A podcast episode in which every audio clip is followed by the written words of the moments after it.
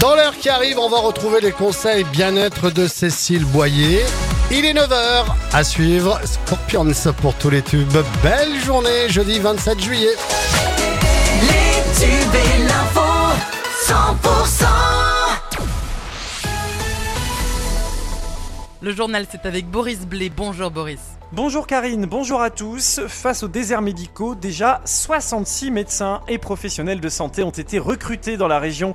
Un an après le lancement du dispositif Ma Santé, Ma Région, l'Occitanie dresse un bilan positif de ces initiatives pour faire euh, reculer les déserts médicaux. Au total, 66 personnes, dont 44 médecins généralistes, une sage-femme, 21 secrétaires médicaux, exercent désormais dans 11 centres de santé ouverts dans les territoires sous-dotés en personnel. Le nombre de patients ainsi soignés est évalué à 50 000. Vague d'arrêt maladie au commissariat de Sète. Le commissariat est touché par le mouvement de protestation des policiers. Euh, Plusieurs agents de patrouille d'intervention sont en arrêt maladie depuis hier. Une information confirmée par l'état-major de la police de l'Hérault qui ne précise pas le nombre d'arrêts, euh, suffisamment en tout cas pour impacter le fonctionnement du commissariat et les interventions sur la voie publique. La gendarmerie se redéploie et débarque en force à Gignac. L'info circulait déjà, l'annonce a été officialisée euh, ce mardi par le préfet Hugues Moutou. Les unités de gendarmerie départementale présentes à l'ODEV, soit plusieurs dizaines de militaires, vont progressivement déménager sur Gignac, près du lycée Simone Veil. Le but, avoir une position plus centrale.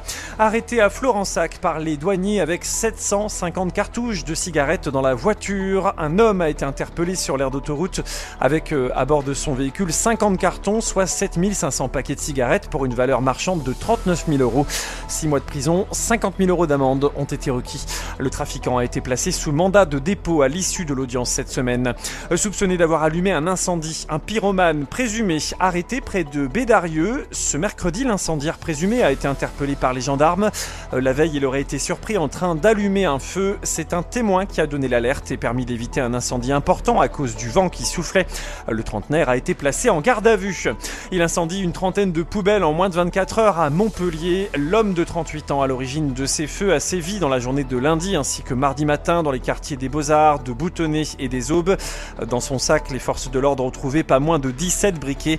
Le suspect a reconnu les faits et devant les propos qu'il a tenus aux policiers, une expertise psychiatrique a été ordonnée. À Narbonne, le Starbucks du centre-ville ouvre ses portes ce jeudi. La célèbre enseigne de café avait annoncé à la fin du mois de juin l'implantation d'un nouveau point de vente dans le centre-ville de Narbonne, au 25 cours de la République. L'espace prévu pour se restaurer est d'environ 175 mètres carrés, dont 50 places assises en intérieur et une trentaine sur la terrasse. Ouverture ce matin. Festival de musique, la part belle aux compositeurs. Le festival de Saint-Chinian s'est plutôt bien passé avec une hausse de fréquentation, surtout pour les concerts de 17h30, euh, grâce à une salle rafraîchie, ce qui n'était pas le cas les années d'avant. Euh, Chaque morceau de musique, euh, que ce soit d'opéra, de jazz, de musique du monde ou autre, a été un moment inoubliable pour beaucoup. On attend maintenant le prochain festival de jazz prévu pour début septembre. Un mot de football, le MHSC disputait hier son troisième match de préparation face à Clermont. Troisième match au stade de Millau à 18h30, match nul, un partout. L'actualité nationale, la police n'est pas au-dessus des lois, c'est ce qu'a dit Laurent Nunez dans un courrier. Le préfet de police de Paris appelle ses troupes à mesurer la portée de leurs actions. Courrier dans lequel il affirme aussi que quand il y a des comportements individuels déviants, ils sont sanctionnés. Une marche blanche pour Enzo, ce jeune tué pour un regard quelques semaines après les émeutes liées à la mort du jeune Naël.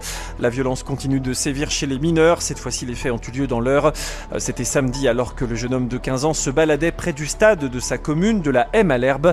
Il avait été agressé au couteau. Une altercation due à un regard. Une marche blanche en son honneur a été organisée hier à 17h30.